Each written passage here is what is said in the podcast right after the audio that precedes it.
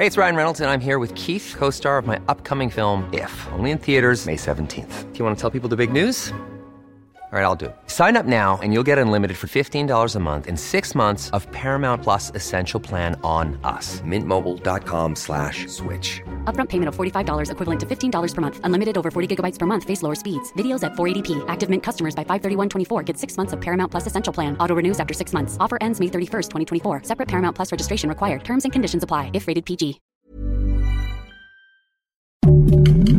Heraldo Podcast. Un lugar para tus oídos. Noticias del Heraldo de México.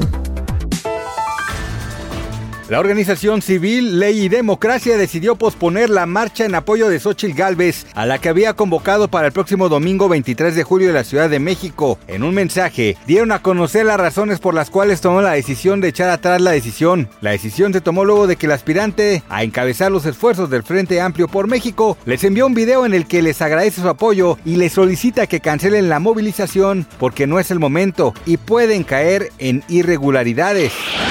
El presidente López Obrador informó que como no puede demandar en Estados Unidos por daño moral a César de Castro, abogado de Genaro García Luna, le enviará una carta la cual dará a conocer la próxima semana. En la conferencia mañanera dijo que tras consultar con sus abogados, le indicaron que de Castro está protegido por las leyes de ese país. No se les puede acusar por difamación y daño moral, explicó. López Obrador comentó que por la recomendación de los abogados no lo puede demandar, ya que el abogado de García Luna puede argumentar que estaba cumpliendo con su deber de defender a su cliente y que puede preguntar cualquier cosa, que es parte de su oficio.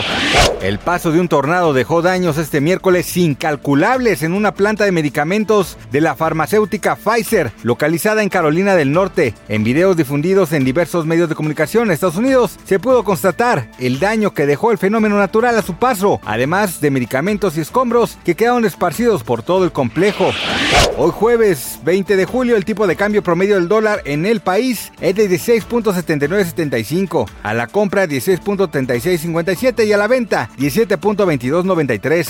El día previo, la moneda nacional cerró sesión con una apreciación de 0.21% y registró un mínimo de 16.7075 unidades por billete verde. De acuerdo con Gabriela Siller, directora de análisis económico de Banco Base, estos valores serían una señal de que la divisa mexicana puede continuar apreciándose e incluso podría llegar a los 16.50. El valor más bajo al que podría llegar este año son los 16.40 pesos.